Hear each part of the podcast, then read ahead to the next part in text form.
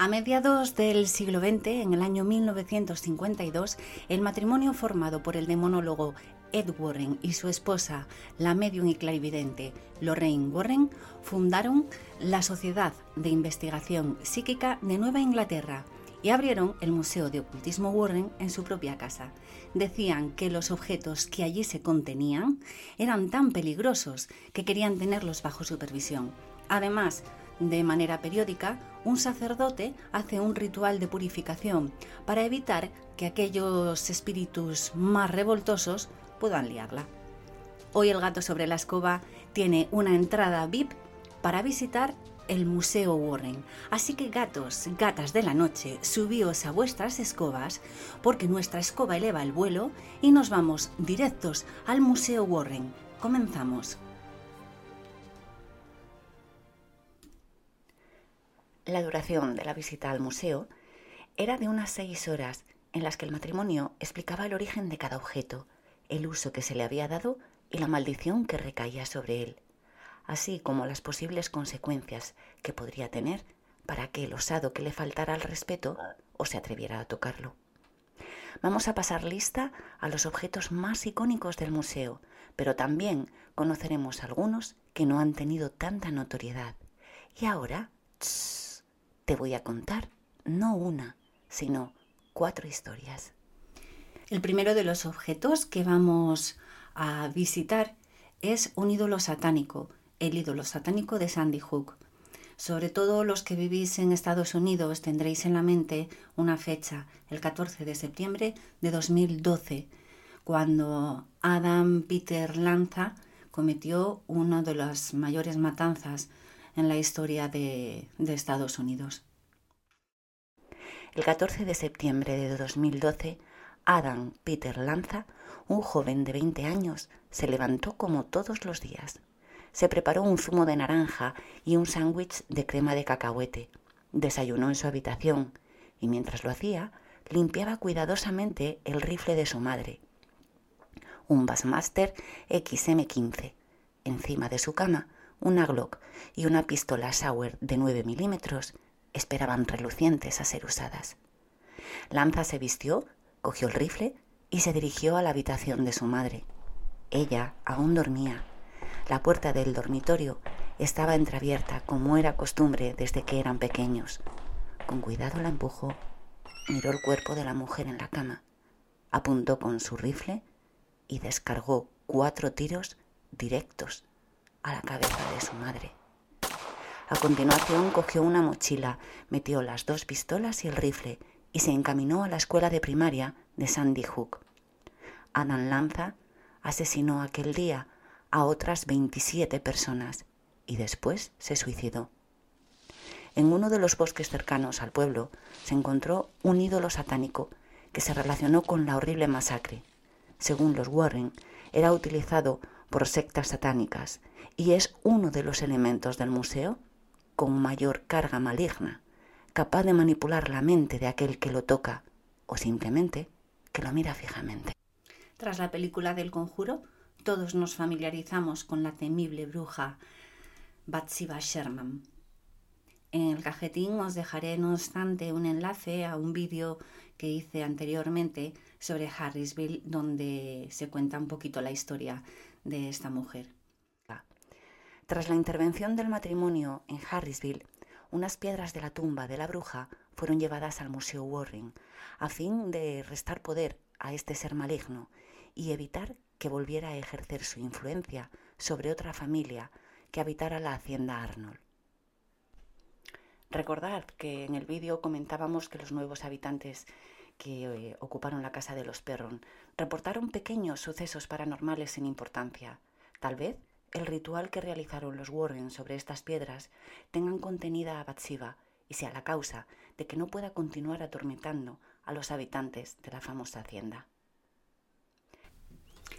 Pues dejamos Ron Island y nos vamos hasta Luisiana, a la plantación Myrtle una hacienda que fue construida en el siglo XVII sobre las ruinas de un cementerio indígena.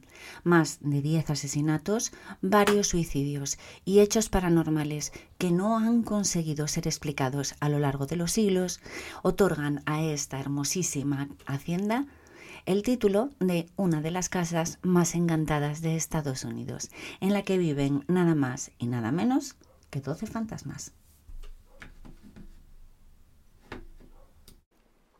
En el año 1980, los habitantes de la casa compraron un espejo. Lo compraron en un anticuario. Tenía un gran marco barroco de madera con una patina dorada que le daba un lujoso aspecto, acorde con el mobiliario de la hacienda. La leyenda cuenta que una esclava trató de envenenar a su señora y a sus hijos para después salvarles y ganar su favor, pero la dosis de veneno que les dio fue excesiva y fallecieron. Llena de remordimientos, confesó lo que había hecho y fue ahorcada por ello. La tradición dicta que cuando sucede una muerte, sobre todo si es violenta, los espejos de la casa deben cubrirse para evitar que las ánimas de los difuntos queden atrapadas en él.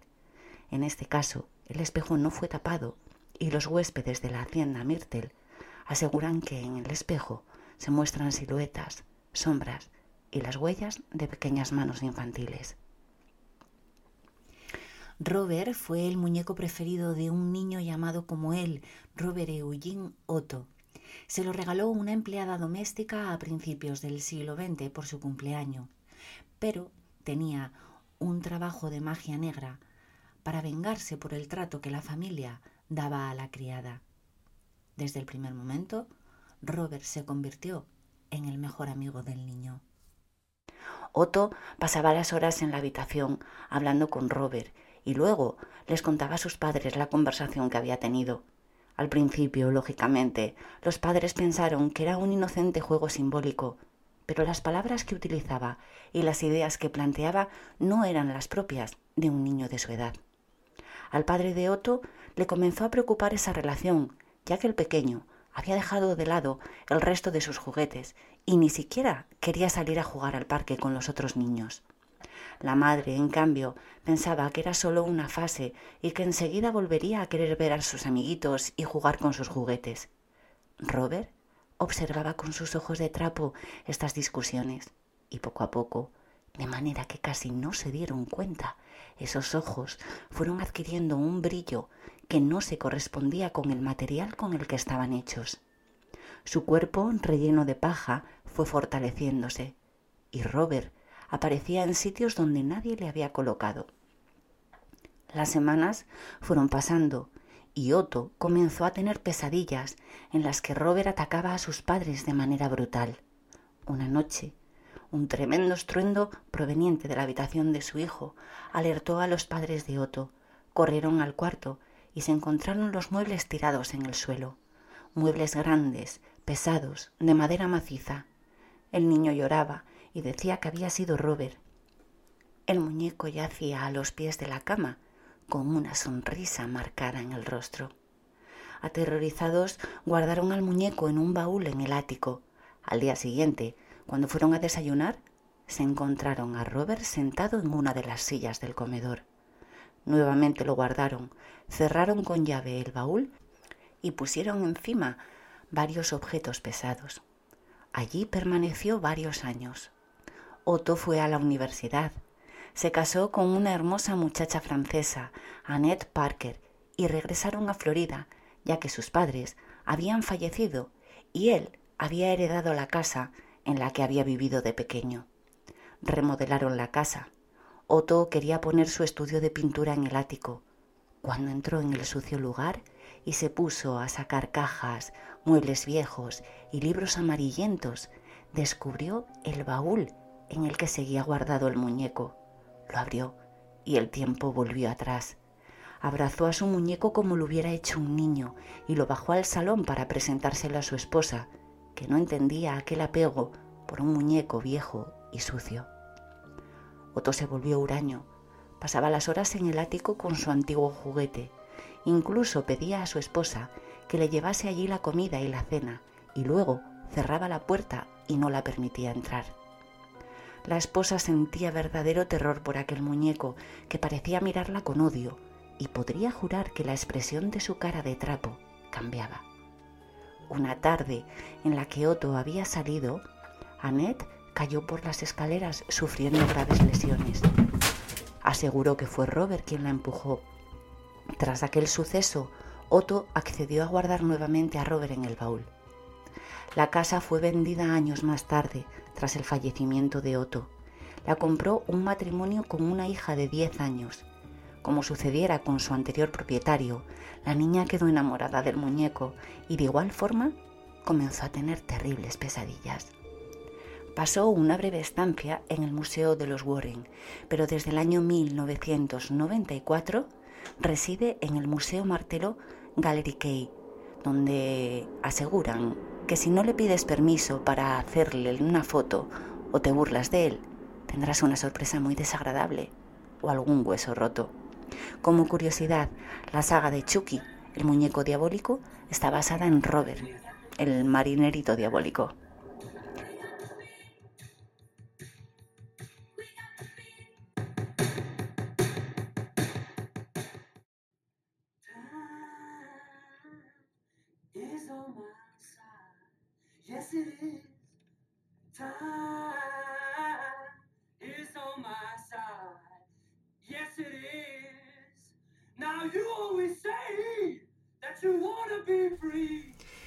Seguro que muchos de vosotros habéis reconocido la música de una de las mejores películas del género de terror, eh, Fallen, protagonizada por Denzel Washington, que tiene que dar captura a uno de los demonios más peligrosos que existen, Azazel. Vamos a hablar ahora de un pequeño monito, un mono de juguete que toca un acordeón y que también pertenece a la colección privada de los, de los, de los Warren. Y continuamos con el mono del acordeón. Este juguete perteneció a Christopher, un niño de 11 años que residía en Manhattan. Chris era un niño alegre, buen estudiante y cariñoso. Una noche de octubre de 1967, el niño dio un beso de buenas noches a sus padres, como era costumbre, se lavó los dientes y se metió en la cama. Daba vueltas y más vueltas en su camita, pero por algún motivo no conseguía conciliar el sueño. Así que encendió la luz, leyó un poco y tras dos o tres capítulos volvió a apagar la luz. Continuaba sin poder dormir, así que se levantó y cogió el muñeco que le había regalado su padre, un simpático monito que tocaba un pequeño acordeón. Los padres vieron que la luz del cuarto de su hijo continuaba encendida y le pidieron que la apagara. Cariño, ponte a dormir. Mañana te va a costar levantarte para ir al colegio.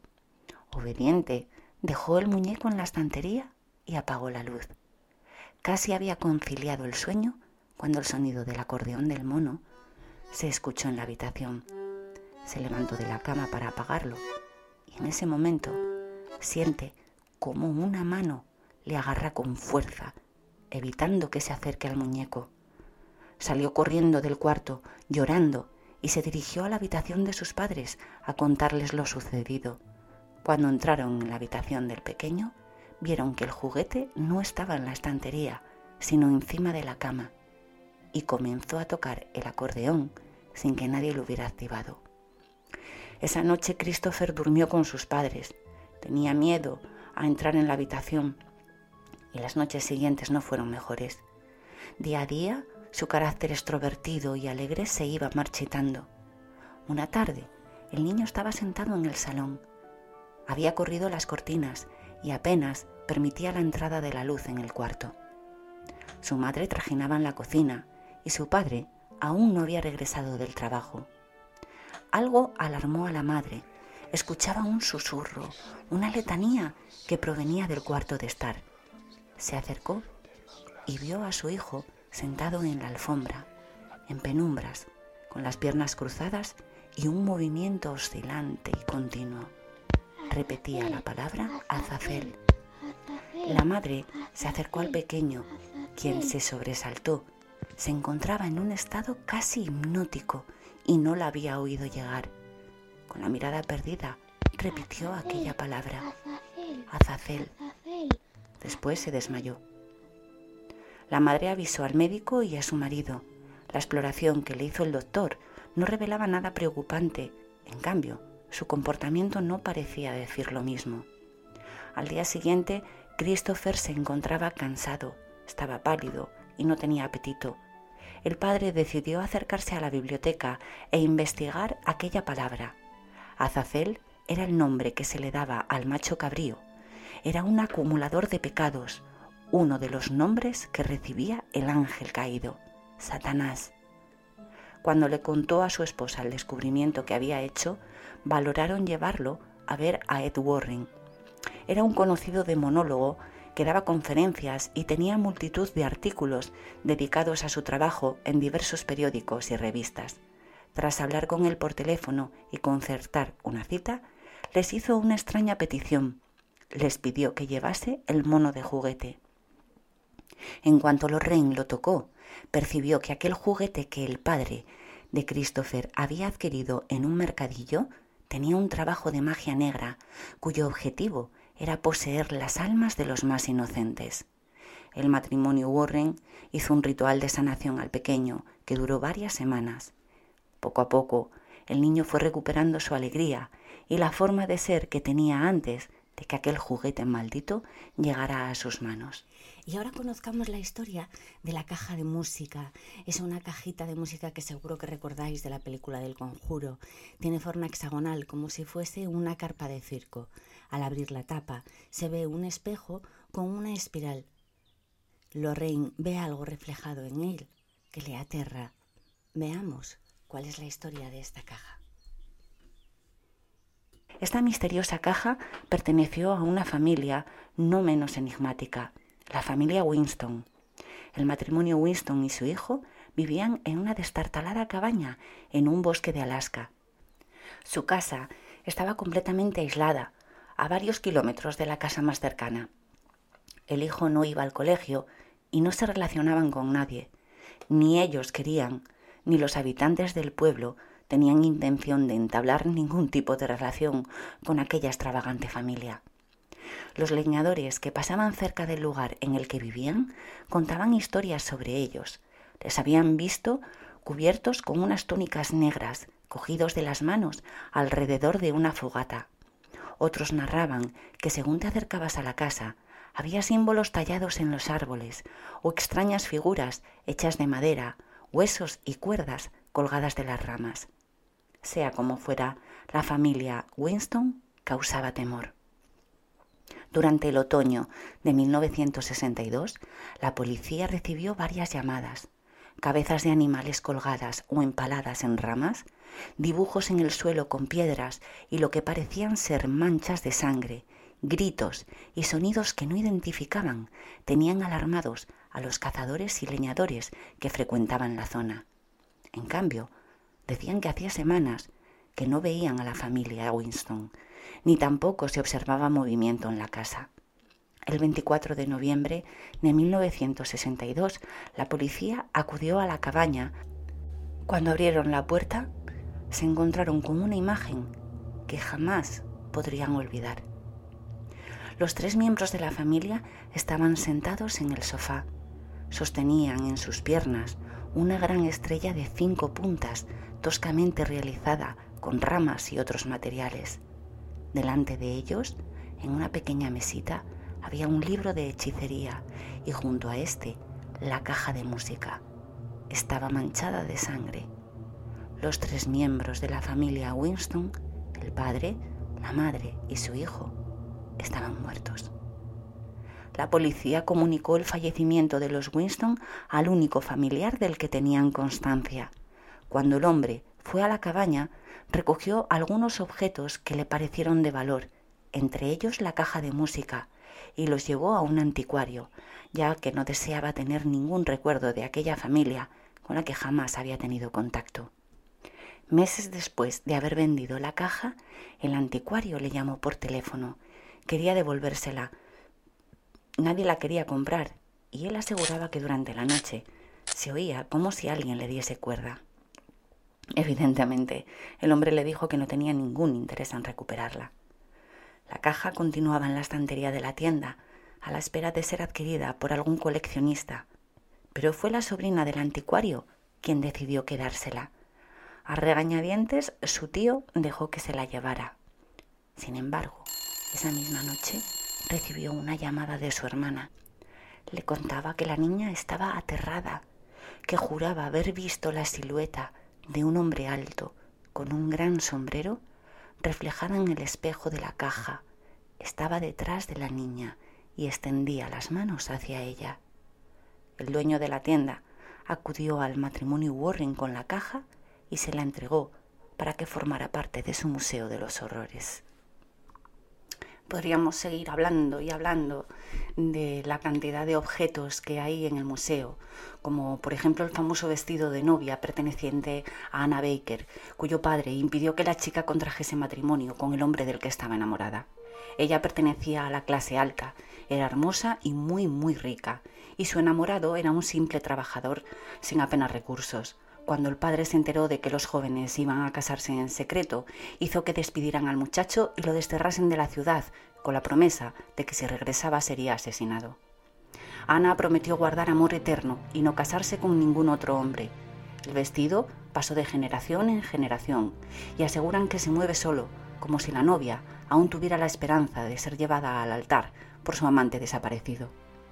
También podríamos hablar de la silla maldita de Thomas Babsby, a la que se le atribuyen más de 60 muertes. Thomas Busby era un mal hombre, eh, aficionado a la bebida y a las peleas. Era un estafador que se aprovechaba de la gente y gastaba todo lo que había robado en prostitutas y alcohol.